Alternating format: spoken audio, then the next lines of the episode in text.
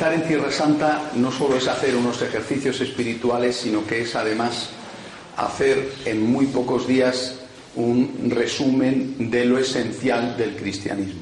Claro que no meditamos sobre todas las parábolas o sobre todas las palabras y enseñanzas que hizo Jesús, ni sobre todos sus milagros, ni siquiera sobre los acontecimientos detallados de, los últimos días, pero sí sobre lo más importante, y, eso puede resultar quizá un poco pesado. ¿no?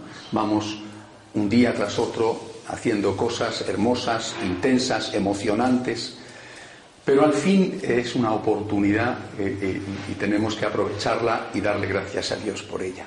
Eh, estamos en el cenáculo. Esto no es el cenáculo.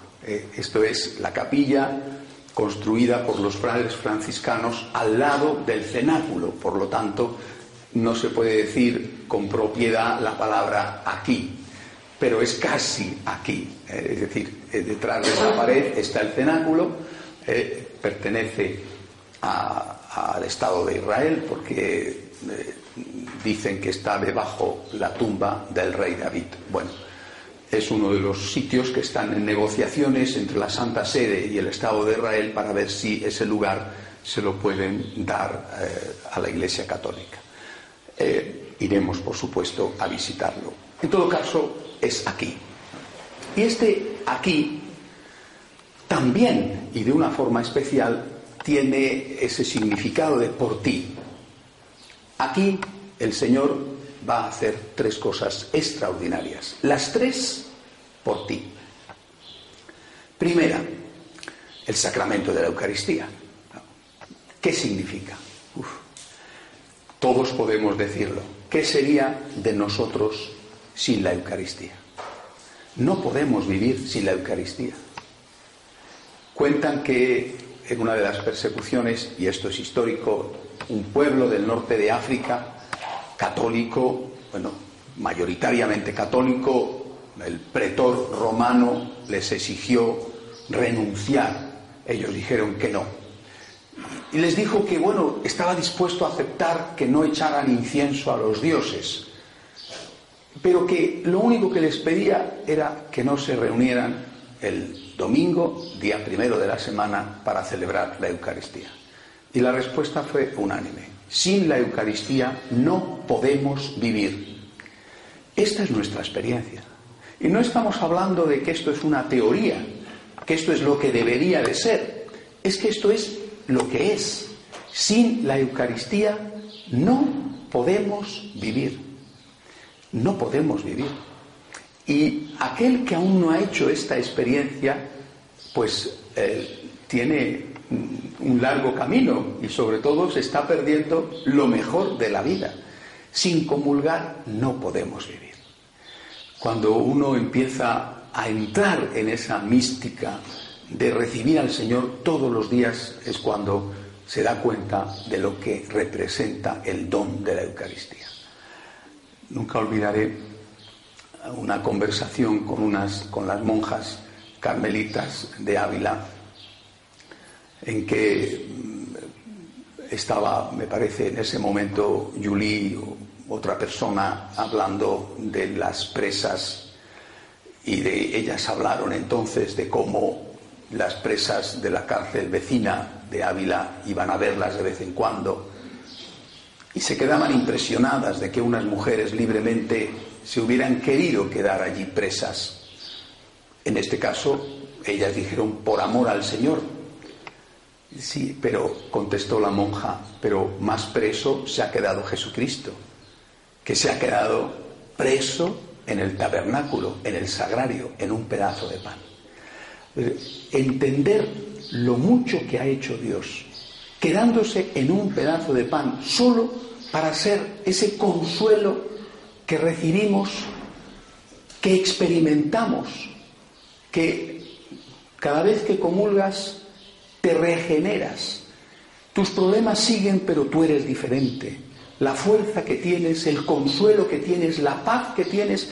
Y esto no es sugestión ni que te lo cuenta nadie. Esto es algo que experimentamos, por lo menos la mayoría de nosotros. Hasta el punto de decir, sin Eucaristía yo no puedo vivir. quítame lo que quieras, pero yo no puedo vivir sin la Eucaristía. Y desde ahí es de donde comprendemos por qué lo ha hecho el Señor. Y por eso, sabiendo que aquí, por mí, decimos, gracias Señor, gracias. Aquí, ¿os imagináis? Aquí. La primera misa, aquí. La primera vez que el Señor parte el pan, pero también la escena con Judas, con los demás, aquí, aquí.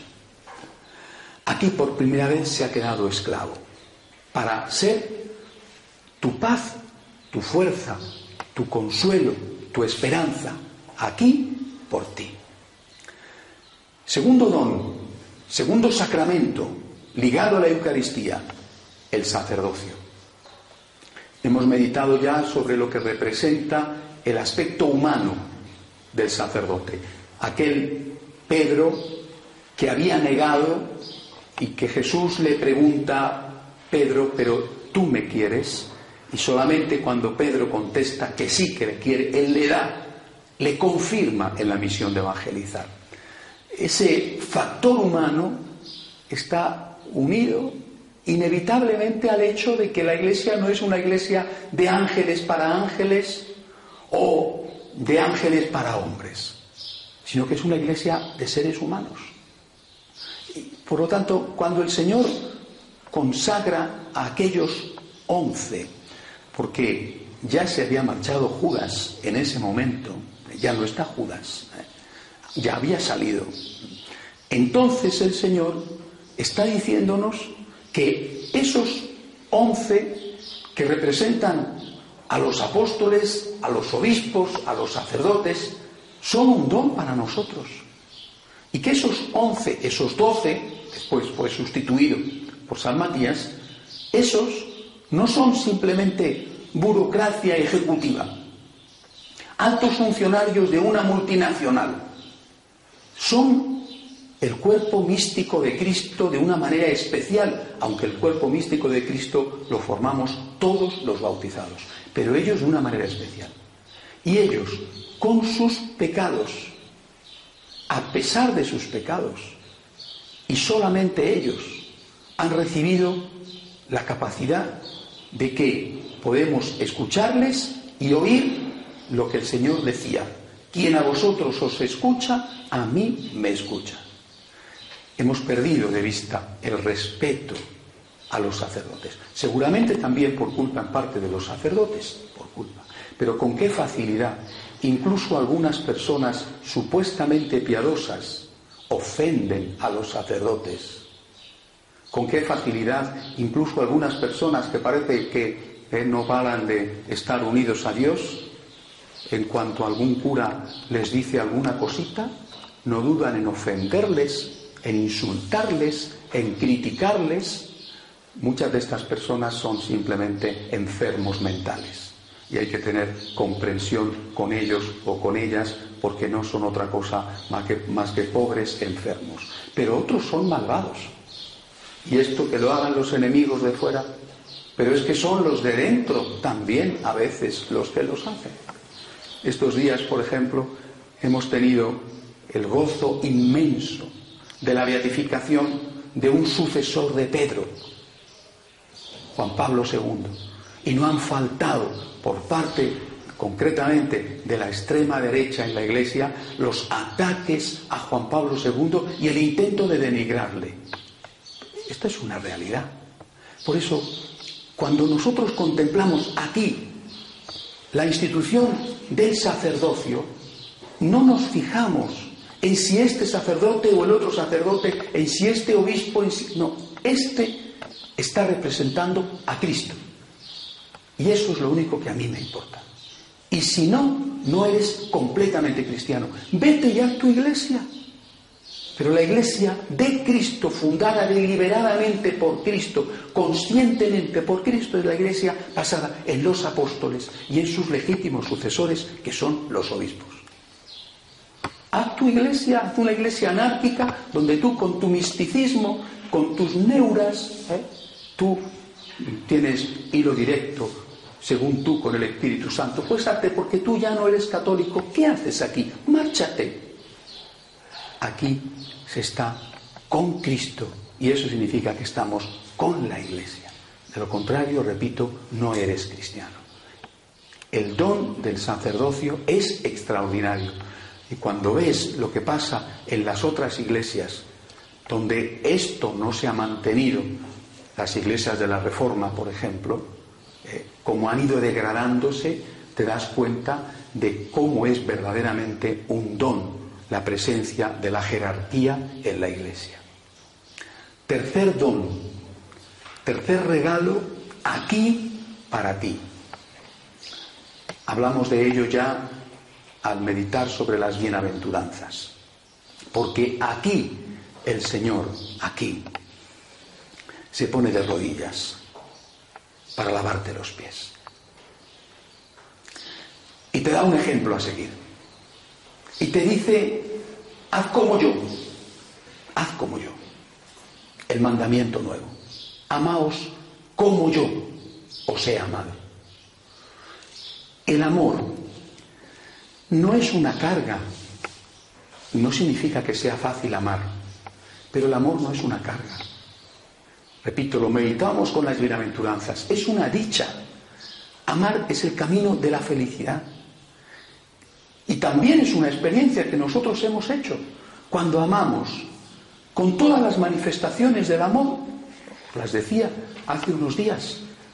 Amar por Cristo, amar con obras, amar a todos, amar el primero, volver a empezar, pedir perdón y perdonar, intentar ponerse en el lugar del otro.